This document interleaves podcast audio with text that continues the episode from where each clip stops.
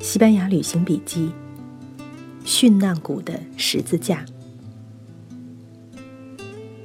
以马德里为中心，周边有几个小城市是值得一看的，包括西班牙老都城托雷多，有着古罗马输水道的塞戈维亚，还有埋葬了西班牙历代国王和王室成员的艾斯科里亚，那个综合了王宫、教堂和修道院的城堡群。西班牙内战刚刚开始的时候。共和政府枪毙的长枪党创始人何塞·安东尼奥，也曾经有很长时间被寄葬在这里。去过埃斯科里亚以后，旅人们一般都会顺道去造访殉难谷。殉难谷在瓜达拉马山脉的群山之中，在埃斯科利亚以北，大致相距十三公里。这儿的地貌十分特别。我们从埃斯科里亚驱车去殉难谷，一路上古镇、村落、田野、牧场，我们已经见惯了西班牙干旱贫瘠的山区，在这里却赢得一片清凉。这里是山区，却风光秀丽。接近殉难谷，山坡上满是莽莽苍苍的松树林，山沟里溪水淙淙。我清楚记得，在接近殉难谷的时候，车里就有人不由自主惊讶地指点说：“看呐，真的，非常奇特的景观。周围是覆盖着密密松林的群山，深色，轮廓柔和，从两边向中间涌来，而中间如同是在群山簇拥之下，一峰突起。”它不仅比周围的山林高，而且唯有它在接近山巅的时候，嶙峋的巨石开始渐渐地从绿色的植被中升起。植被褪去，只有在石缝里还零星长着一些生命力特别强的低矮松树。最后是巨石，在阳光下泛着白光。就在群山自然推出的绝顶之上。是一个围绕着雕饰的高达一百五十米的花岗岩十字架。这个十字架是一个特殊教堂的尖顶，整座山峰就是教堂。在教堂前，大山向阳的一侧，一个有着层层叠叠台阶的巨大广场，铺设着大块的花岗岩，一直延伸到悬崖之边。在那里有一条细细的栏杆围绕。走到广场前缘，可以俯瞰山谷，遥望起伏的群山。从眼前郁郁葱葱的松树林向前展望，可以直到绵绵无尽头的清代群山。回过身来是环形的教堂立面，它极其简朴。两侧是嵌入长方门框、连续拱门的柱廊。正中的拱门并不很大，可是有一个厚厚实实的石块铸就的门楼。它仍然是简朴的，门楣上方是正立面唯一的巨型雕塑。那是一个悲哀的母亲，抱着他死去的儿子。这个教堂正立面的设计极为克制。白色石质的环形入口之上，越过一段自然山石的山体，就是白色的十字架在呼应。建筑师是把山体作为教堂立面的主体给设计进去了，整体可以说是一个建筑，也更像是一个纪念碑。这就是殉难谷，它纪念的是内战双方的死难者。从大门进去，因为是山中隧道，照明就全靠灯光。灯光设计的幽暗，使它更有教堂的气氛。两侧的雕塑风格古典，造型细节却也足够现代。这种分寸掌握的极好。隧道两壁有些地方装饰着大幅挂毯，却由于光线不足，有些朦胧。有些地方有意裸露着原始的花岗岩山石。和精工细作的部分产生强烈的对比，显出力度。那些精美挂毯后面安放着四万殉难者遗骸。教堂深入山崖整整二百六十一米，因此被称为是世界上最大的教堂。尽头大厅最高的地方有四十一米，这是教堂的高潮。顶上是色彩素雅的圆形天穹画。最后的圣坛，视觉焦点处理的感觉非常好。走到这里，我看到我的朋友几乎是不由自主的，就在这个耶稣受难像前坐下，进入默默哀悼的氛围中。这个漫漫隧道，如同西班牙内战的漫漫黑夜。多少死亡，多少伤痛，多少悲哀，多少绝望。最后，人们在悲悯中燃起灵魂被救赎的希望。那是佛朗哥时期建筑师的作品。我想，在内战硝烟尚未散尽，在世界大战的炮火仍在欧洲轰响的时候。这些建筑师是把自己对内战的理解、对战争的厌恶、对和平的期盼、对民族和解的向往、对上帝眷顾西班牙民族的期待，都放入了他们的设计之中。这个建筑作品本身表达着许许多多难以剥离的复杂成分，它本身是一个佛朗哥工程。它的设想、选址、设计等一系列准备工作，可以说从内战刚刚结束时就开始了，直到1958年完工，他整整进行了二十年。人们不由会首先想到，内战结束时期的西班牙窘迫状况。那是西班牙政治落后、经济凋敝、民生维艰的时代，人们会奇怪要建造一个纪念教堂的设想。可是，其实这样的念头并不那么奇怪，这正是欧洲的凯旋门传统。就算许多没有这样传统的国家，在一场内战胜利之后，也会在胜利的一刻立即起念，要建一个纪念碑。可是当时不顾民生负担，执意做成如此巨大的规模，恐怕又是佛朗哥的封建君主派头在作祟。只要他想要的，没有人能够阻止他。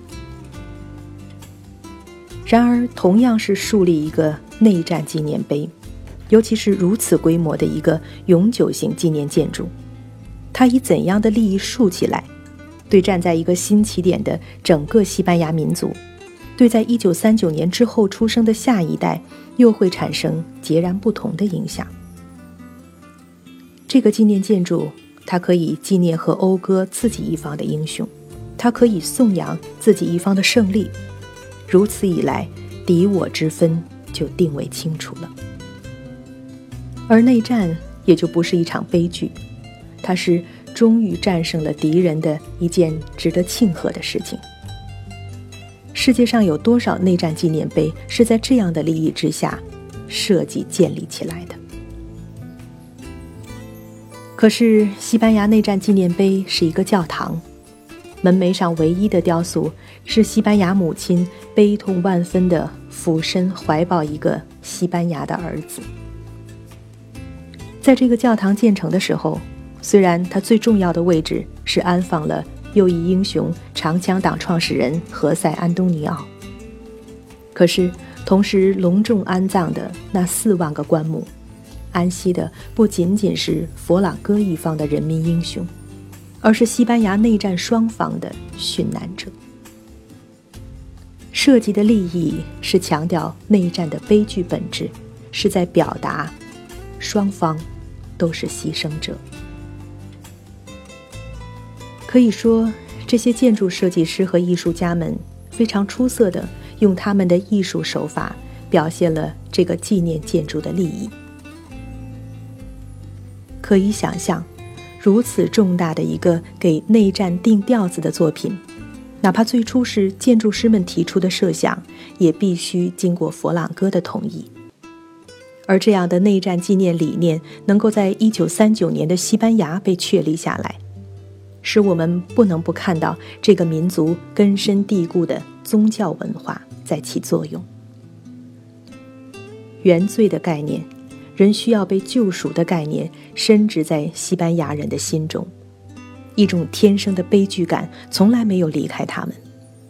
这是他们在枪声刚刚停息的战场望出去，那遥远地平线上升起来的民族和解、重新出发的一线希望。可是政治中的佛朗哥又认为，他必须用强权来稳固他的胜利。回到现实中，他的统治仍然有冷酷无情的一面，他要让自己相信。这样的统治也是为了上帝和西班牙。内战后的西班牙错综复杂，怨念和现实在强烈冲突。这种冲突也悲剧性的发生在这个殉难谷的建造之中。这个工程使用囚犯为劳力，其中不乏大量的政治囚犯，他们是内战之后的殉难者。这就是真实的矛盾重重的历史。绳结扣着绳结，缠绕在这个殉难谷，直到佛朗哥自己也入葬此地，西班牙的这个绳结仍然没有解开。佛朗哥死于一九七五年十月二十日，那一年巴斯克地区的冲突已经到了双方都难以忍受的地步。巴斯克的极端组织埃塔是在一九六八年成立的，当年就开了杀戒。此后愈演愈烈，而在政府一方，症结就在从内战后佛朗哥独裁政府一开始就建立专制思维，没有本质的转变。对佛朗哥来说，对独立运动的极端分子不仅没有司法公正的必要，而且可以在这个危险地区肆意镇压和扩大报复的范围，结果冲突愈演愈烈。一九七五年，政府中的右翼强硬派在巴斯克大肆镇压，人心惶惶，而极端分子的恐怖谋杀案也急剧上升。秋天，西班牙政府通过了一个反恐怖法，根据这个法律，陆续判决了十一个巴斯克人死刑，等待处决。他们的罪名是涉案谋杀，也就是涉案参与恐怖活动。我们查了这个时期的各种资料，发现无论是当时或事后，论及这个案子时，几乎没有人关心这十一个人的谋杀罪案情，而是一致谴责这样的判决。其根本原因就是西班牙的司法制度在它的政治制度的影响下，和现代司法严重脱节，实在无法取信于民，也无法取信于国际社会。西班牙的司法还是封建社会的衙门。这次的十一个死刑，基本上是所谓军事法庭判出来的。这十一个人里，有两个是怀孕妇女。既然没有独立司法，当然是政府操纵一切，被告没有应有的权利，法庭严重存在根据政府需要杀鸡儆猴的倾向。这样的审判和判决，在现代国际社会看来，简直是草菅人命；而在西班牙政府一方，又认为只要是符合国家利益，当然是政府说了算。对这样的犯罪分子，还要谈什么被告权利？所谓审判，本来就是一个形式。于是，这一死刑案件引起国际社会极大关切。在外界压力下，一九七五年九月二十六日。佛朗哥亲自主持了一个内阁会议，讨论是不是要推迟执行死刑。同时，欧洲议会发表决议，呼吁西班牙政府宽恕这十一个人。第二天，两名怀孕妇女和四个男子免除了死刑，但是另外五个人的死刑仍然在国际社会的一片抗议声中被执行。教皇的严厉谴责，使得西班牙和梵蒂冈的关系又一次落入谷底。十几个国家撤回了他们派驻西班牙的大使。墨西哥提议把西班牙逐出联合国。欧洲委员会提出要终止和西班牙的贸易往来。对佛朗哥政权来说，他们也肯定觉得很气愤。在佛朗哥们眼中，国际社会的干预本来就是干涉内政。现在你们施加压力，我已经让步了，国际社会还不依不饶，难道要我把恐怖分子全部放掉？巴斯克分离成功，你们才甘心？这不是存心要亡我西班牙吗？他们只是不能理解，这等政府操纵司法、说杀就杀、说放就放的状态，在其他国家眼中简直是中世纪司法，这才是分歧所在。这是现代社会和中世纪体制的分歧。因此，在佛朗哥的最后岁月，所有的人都看到，西班牙的政治制度严重滞后，已经到了彻底转变的关键转折点。可是，只要佛朗哥还在，就是转不过去。同时，巴斯克激进分子的行为也在刺激佛朗哥们抱定唯有自己正确，一步也不能往后退的宗旨。新一轮的恶性循环开始了。四天后，十月一日，佛朗哥亲自在东方广场向民众发表讲话，坚称绝不改变。同一天，四个警察被一个新的恐怖活动组织枪杀。暴力活动引发了右翼群众的反弹，出现了右翼群众的恐怖暴力活动。这种往群众层面蔓延的对抗，让人联想起四十年前第二共和初期的状况，非常令人担心。据说，正是这次公开演讲使佛朗哥受了凉。三个星期后，十月二十一日，西班牙政府宣布领袖佛朗哥心脏病突发。健康状况迅速恶化，这一消息实际上却让所有人都暗暗松了一口气。在以后一个月的时间里，西班牙政府持续向外界公布佛朗哥的健康状况，人们在等待。在此期间，马德里股市指数明显上升。一九七五年十一月二十日，西班牙政府宣布领袖佛朗哥逝世。巴斯克和加泰罗尼亚地区香槟酒立即销售一空。三十九年前的同一天，一九三六年十一月二十日，长江党创始人何塞·安东尼奥被共和国处决。他们在相隔整整三十九年的同一天死去。佛朗哥也被安葬在殉难谷的教堂。如今，他们在教堂的大厅两端相对长眠。